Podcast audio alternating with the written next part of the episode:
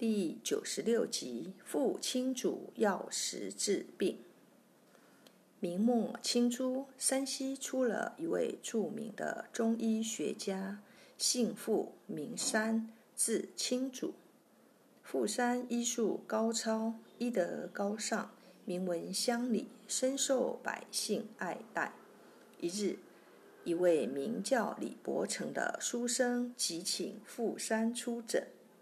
原来，李和妻子相敬如宾，只因幼子不爱习文，常常翘课。李大打出手，李妻爱子心切，觉得李大动肝火，有点过分，两人大吵一场。李妻又气又急，卧床不起，整天长吁短叹，脸色发青。所以即请父老先生出诊。父老看过病人，略思片刻，便独自走出门外，捡了一块石头，交与李伯成。此乃药石，加水煎化与令堂服后，病即可除。李见此石与一般石头无二。但碍于富山是名医，只得遵从医嘱行事。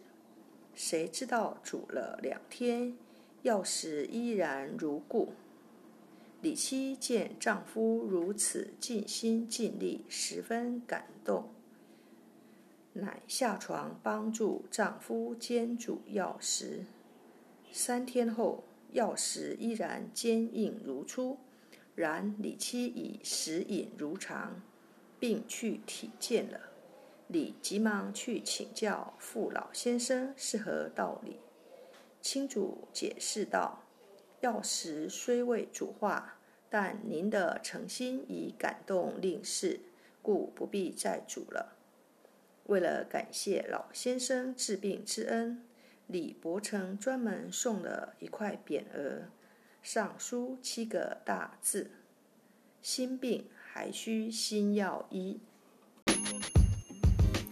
故事说完了，感谢您的收听，我们下次见。